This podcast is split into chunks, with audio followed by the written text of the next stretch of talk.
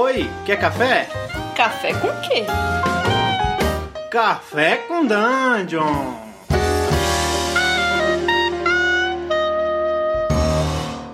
Bom dia, amigos do Regra da Casa.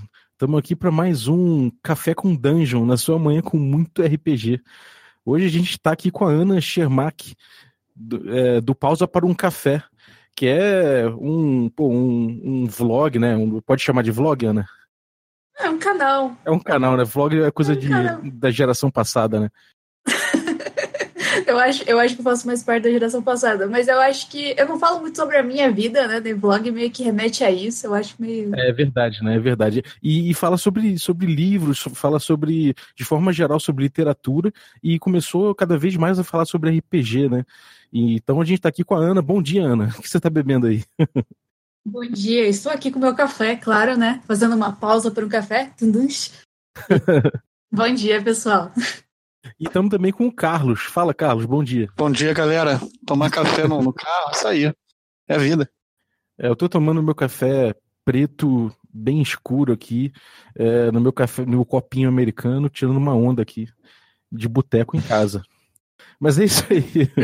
Eu, É. eu ia falar pra você, como que você consegue tomar só um copo americano? Porque o meu copo tem o tamanho da minha cabeça.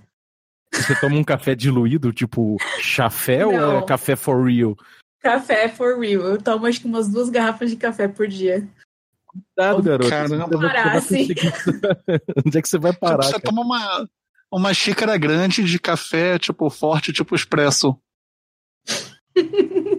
Mas, É. cara, eu acho, eu acho no fundo que pra ler, a melhor coisa é antes de tomar um café, sem dúvida, cara, porque eu, eu tenho um problema de. Eu, eu tinha, né, antes de começar a beber café, que eu, eu começava a ler e o olho começava a fechar, começava a ficar cansado, então eu lia pouco. Depois que eu, comecei a beber mais café, eu comecei a, a- a ter um ritmo de leitura muito maior. Pô, eu, eu é prefiro fumar um cigarrinho, cara. Mas é, se, eu falar, se eu falar isso, não, eu já falei, né? Agora os, os guerreiros da justiça podem me matar. Correndo atrás de você. É, cara. É, bom, cara, a gente, a gente, a gente chamou você porque viu que tinha tudo a ver, assim, falar sobre literatura, né? Falar sobre, sobre literatura e RPG. Você fez até um, um, um vídeo sobre isso, né? E assim, é, cara, eu, as minhas experiências sobre com, com trazer literatura para RPG começaram é, há muito tempo quando comecei a fissurar em Rubem Fonseca. Assim, eu gostava muito dos contos do Rubem Fonseca, uma coisa meio Rio de Janeiro, meio marginal, assim, uma coisa até, até a polícia era uma coisa meio meio da rua, assim, então gostava muito, comecei a, a trazer para os meus jogos, comecei a, a querer mestrar RPG mais moderno por conta disso. Mas, assim, voltei pro medieval, enchi meu, meus, meus, minhas aventuras de referência de Humberto Eco, sabe? Essas coisas assim. O que que- como é que você como é que você lida com isso? Como é que você começou a perceber ah, o, o diálogo de literatura com o teu jogo? Eu sou muito fã da Divina Comédia, né? Qualquer um que entrar no meu canal vai ver isso, porque além de um projeto inteiro sobre Lendo Dante e eu sou apaixonada pela Divina Comédia e eu começo muito qualquer coisa, é, tipo, eu comecei a perceber que eu coloco muita referência de Divina Comédia na minha mesa, assim. O meu irmão que edita meus vídeos, ele nunca leu Divina Comédia, mas sabe praticamente tudo, e ele joga comigo. Aí ele fica olhando pra mim falando: "Olha a referência aí, olha a Divina Comédia, olha o Dante". E é meio que impossível, assim. É claro que na primeira aventura que eu mostrei pro pessoal, eles já foram pro inferno e eu acabo levando para esse meio. Mas às vezes eu gosto muito de pegar referência literária para colocar um detalhezinho, assim, pequeno na história. Esses tempos eles estavam. A gente estava numa aventura e os personagens é, estavam procurando é, ajuda, informações justamente sobre o inferno e tal, como que eles iam fazer para atravessar, como eles iam ir atrás. E aí várias pessoas que apareceram na história para dar essa dica foi personagens que eu gostei muito de algumas histórias, sabe? Tipo, tem o livro Rex que a Darkseid lançou recentemente, que tem uma bruxa que ela tem a boca costurada e os olhos costurados, e visivelmente eu achei que ia ser muito legal para dentro do RPG. Então eu fui lá e coloquei essa personagem, sabe? Tipo, dei a minha modificada e, e escrevi lá. O que eu acho legal do RPG é justamente poder roubar, puxar essas ideias, porque é ali o importante é você se divertir com a sua mesa. Então é bacana pegar esses itens aleatórios e ir colocando na mesa para dar mais visual pro, pro jogo. É, é cara, Fala, dentro do que você falou, me puxou até uma coisa interessante em relação a isso. Cara, é muito difícil, tipo, eu estar tá lendo um livro e mestrando RPG é, ao mesmo tempo, tipo, e se eu vejo um personagem maneiro no livro, normalmente eu tenho a tendência a querer botar alguma coisa parecida na mesa, assim, se eu tiver na empolgação do livro, saca? Então essa parada que você falou, eu acho que muita gente faz, é uma coisa bem legal até, sempre tem umas referências legais. Sim, e tem vários livros, assim, não só referência de personagem, mas referência de situação e tal. Recentemente, eu tô lendo é, o A Guerra da Rainha Vermelha, do. Esqueci o nome dele, esqueci o nome do, do autor, perdão, mas é um livro lançado também pela Dark Side recentemente.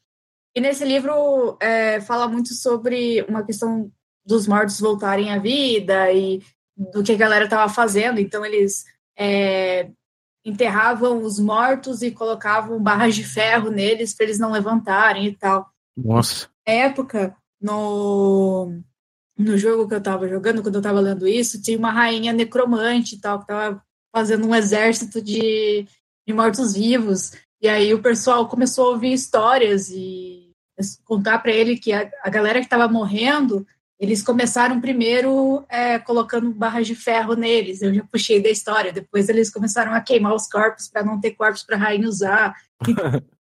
você pega o negócio e, e, vai levando, isso que é legal, sabe? Você não precisa usar toda a ideia do autor, você pode pegar alguma coisinha, algum detalhe, alguma referência. Pô, ler Tolkien para descrever cenário de RPG é maravilhoso. Livro de viagem, né?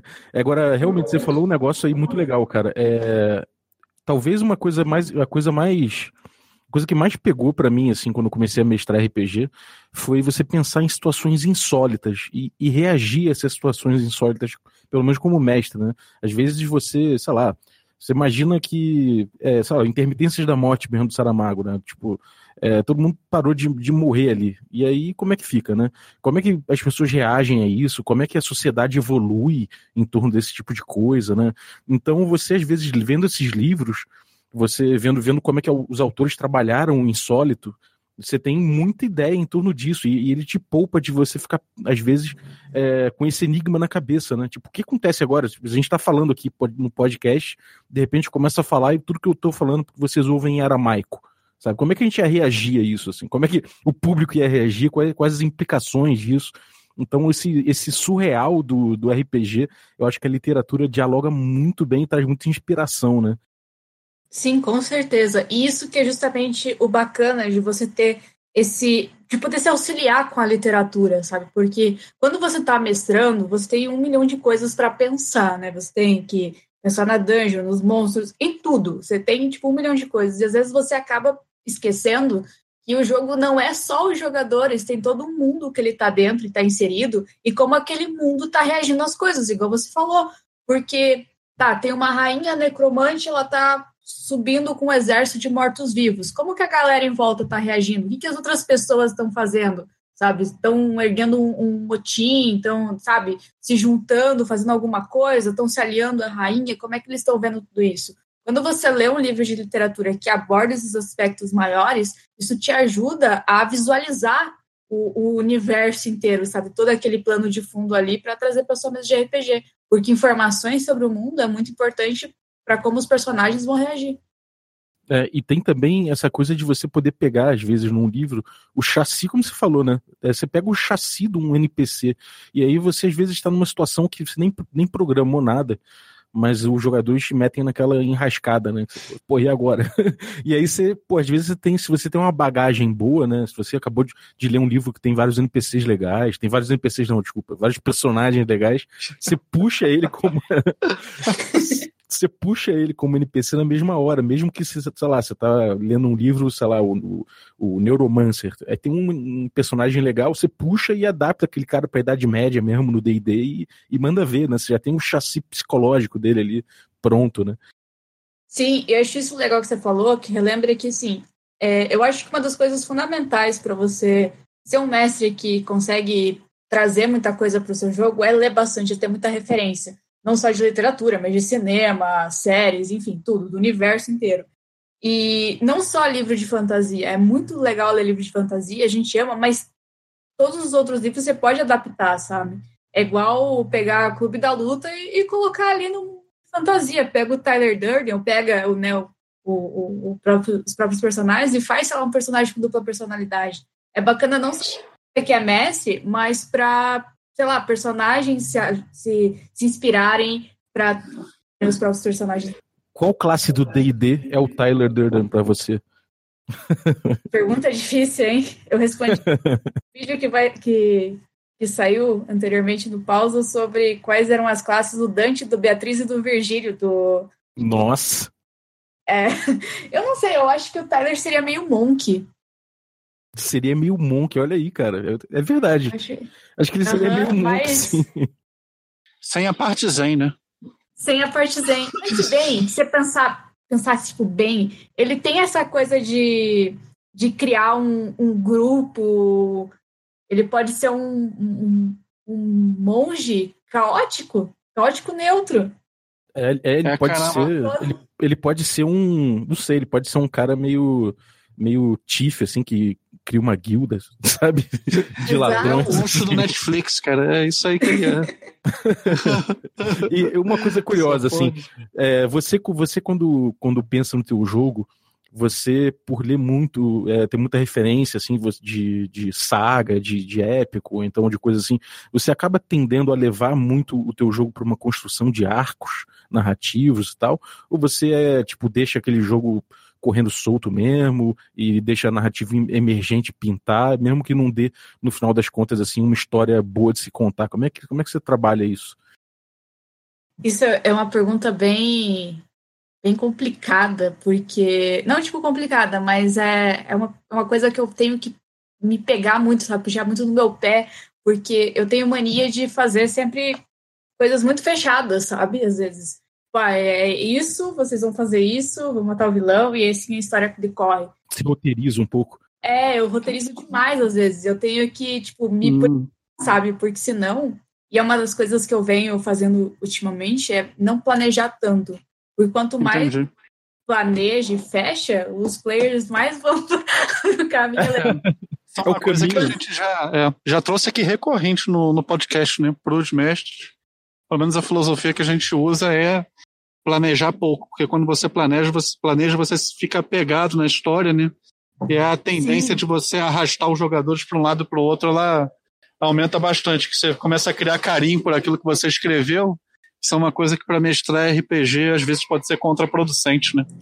E aquela coisa de, de escritor mesmo, né? Eu também escrevo, então você tem aquela história tipo, ah, não, eu vou criar a minha história, mas a história que você está criando quando você é mestre não é só sua, não é? Tem esse. Você tem que fazer essa diferenciação de não é você não é o autor escrevendo um livro, você é um coautor de mais provavelmente quatro players ou até mais, sabe? Então você nunca está sozinho ali. E às vezes, muitas das vezes, na maioria das vezes, as ideias deles são bem melhores que as suas. é, e tem essa coisa de que você planejar muito é o caminho da frustração, né?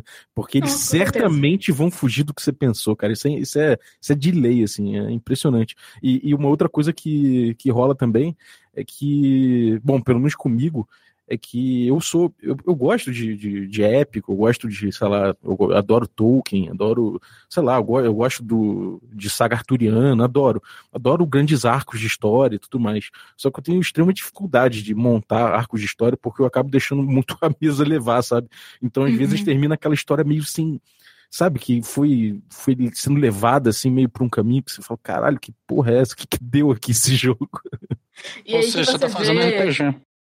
É, aí que você vê como deve ser difícil, tipo, você fica pensando, nossa, como é que o Tolkien, se fosse uma vez de RPG, como é que ele ia conduzir todo mundo para fazer esse caminho? Com certeza não ia ser assim, porque você fica, é, quando você tá mestrando ali, tipo, quer fazer um arco, tipo, ah, eu quero é, fazer a queda de um rei, você planeja tudo ali pro, pro início, meio, fim, e aí, no meio do lugar, você, tipo, no meio de um caminho, você comentou sobre, sei lá, um, um uma caverna perdida. Pronto, foi, abandonaram o rei e foram todos os, os players para a caverna perdida. É, ou os jogadores decidem se aliar ao rei, não derrubar ele. Nossa, é Sempre, né? Sempre. Muda todo mundo de alinhamento. É, mas uma coisa, é uma coisa curiosa, porque o D&D antigamente ele, ele era completamente, ele era 100% essa, essa história caótica vinda da mesa, né? É, com o tempo, o D&D foi virando essa coisa mais, um pouco mais é, direcionada à história. A gente hoje em dia já escolhe background do personagem, a gente já escolhe o, o que motiva ele. Então, assim, o D&D, de forma geral, hoje em dia, ele caminhou para estimular um pouco os arcos de história, estimular um pouco mais essa, essa, essa grande narrativa, né? Acho que até o XP é, é, ele recomenda às vezes você usar o, o XP por o level, o level por milestone, né? É, é, meio isso, né? Você encerrou um arco narrativo, o grupo passa de nível. E isso é uma coisa que é até legal, porque o público tem pedido muito isso, né? Me parece que é uma, é uma, uma coisa de mercado mesmo que o D&D seguiu. E, e, que eu não me incomodo de seguir. A gente, no, na stream que a gente joga, no, no Regra da Casa, tem sido um esforço meu para amarrar a história e deixar um pouco de lado esse ranço old schooler de, de deixar a mesa correr caoticamente, sabe? É, eu gosto do caminho que o D&D tomou, de certa forma, olhando por esse lado, sabe? É, eu gosto bastante e gosto também dessa ideia de milestone, assim. Agora eu vou, na aventura que eu vou começar, também eu vou começar sábado, eu até escolhi esse método mesmo, porque é, eu acho muitas vezes injusto até o ponto de XP, sabe? Porque às vezes é, um, um, uma aventura inteira pode ser baseada no diálogo, às vezes não vai ter é, duelos ou coisas assim, e daí fica mais difícil calcular o XP e tudo mais por dia de aventura. Então, quando você completa um, um arco, fecha ali uma, um, um capítulo dessa aventura que você está participando, é bacana, é como se fosse realmente um capítulo de um livro, né? Que o personagem vai evoluindo a cada, a cada episódio. Olha lá, é o nome do vento, por exemplo. É, cara, o nome do vento é um negócio que eu tô pra ler há um tempo. Todo mundo fala, caraca, o nome do, o nome do vento é muito RPG, cara. eu fiquei. Eu li o, o. Perdão, eu li o nome do vento esse ano de tanto os meus amigos falarem, eu ficava meio tipo, ah, não vou ler, não vou gostar, né? Sou Tolkien Forever e tal, e louca do Tolkien. Aí eu li, mas é, é, bacana assim. Não, não é Tolkien, mas é bom. É, eu, eu, acho que se for comparar, assim, a, a minha narrativa de forma geral tá mais pra Hobbit do que pra Senhor dos Anéis, sabe? Sabia que eu não gosto do Hobbit? É mesmo, eu, pô, eu, eu, eu sou Hobbit, Team Hobbit total, cara. A sua narrativa eu acho que é muito mais Kerouac do que qualquer coisa medieval, cara. Kerouac. Sem dúvida. É, é, é on the road puro, cara. É, é, é uma viagem que você tem que chegar de um lado ao outro parando no máximo de lugares possíveis. E quando você não para porque quer, a parada é compulsória. Pode ver, cara, que isso não é zoação, não. eu não posso negar. Kerouac. Kerouac é muito bom. Mas eu acho legal também, tipo, até a pergunta aí, você falou de Rubem Fonseca no início e tudo mais.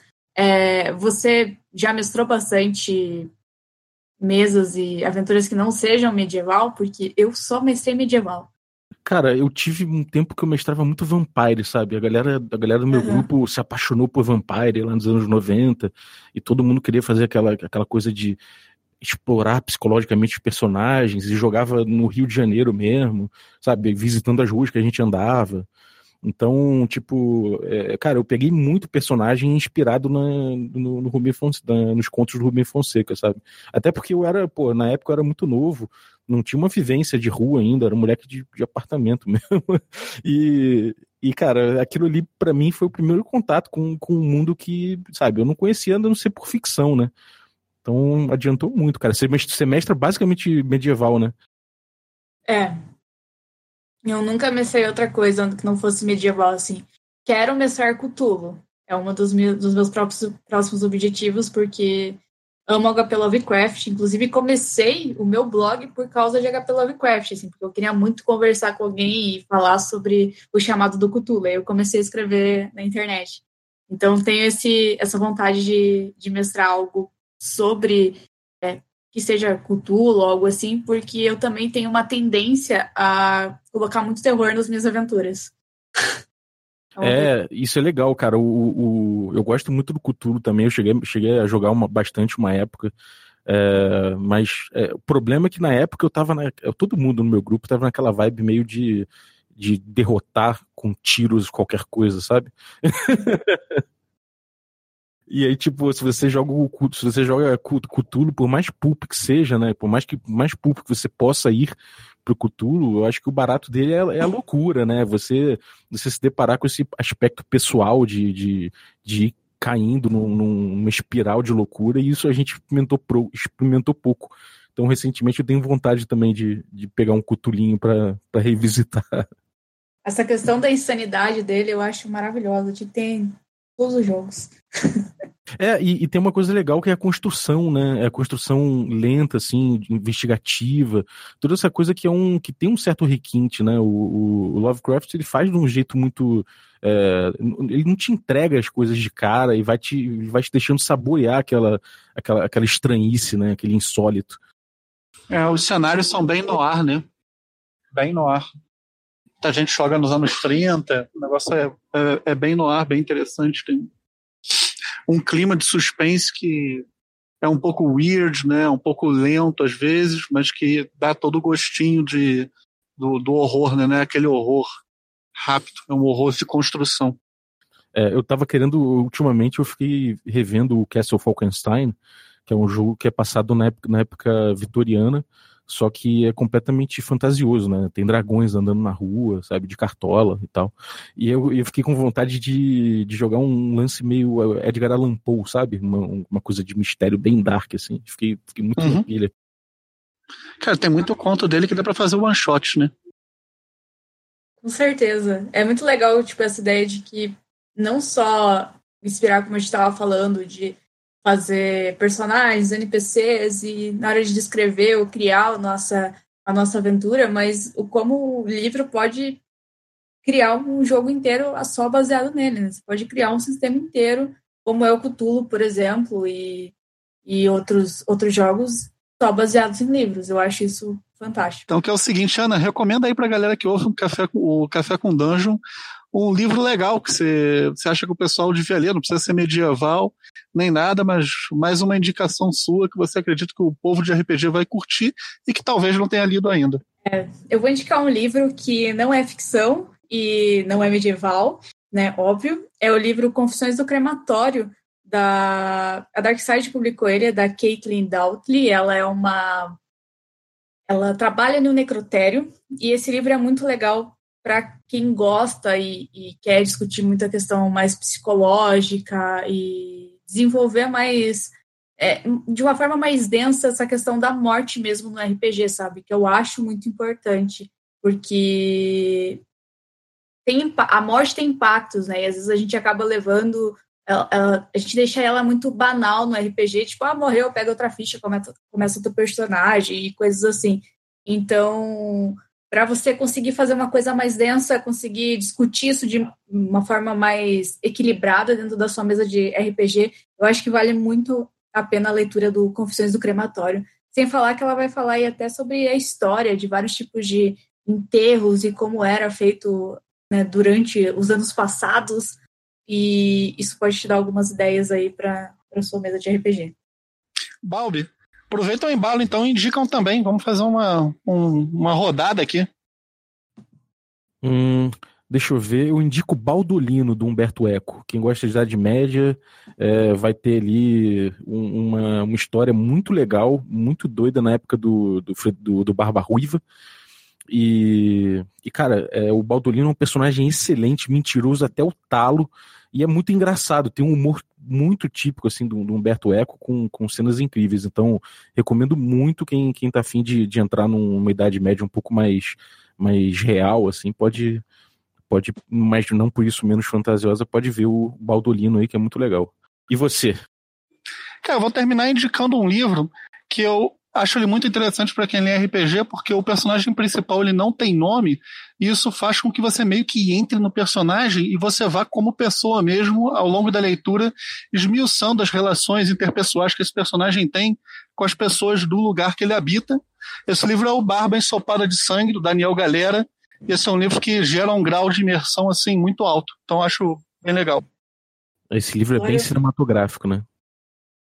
Adoro os dois livros que vocês falaram, inclusive Umberto Eco, escritor italiano, mora no meu coraçãozinho. S2 total, cara. Bom. É, tem um outro livro, se vocês me permitirem. Manda.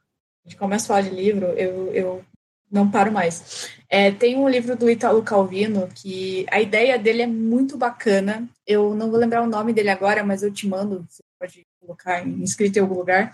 Ele se passa em uma cidade onde vários viajantes param e ele fica. Era tipo um antigo castelo, e aí aquele castelo acabou se tornando uma taverna barra pousada. Então o, as pessoas chegam ali e dali elas fazem suas aventuras. E é muito, muito, muito, muito RPG, assim, apesar de ser uma história mais com uma vibe mais italiana do Italo Calvino, é perfeita para você ter várias ideias de RPG e de aventuras aí.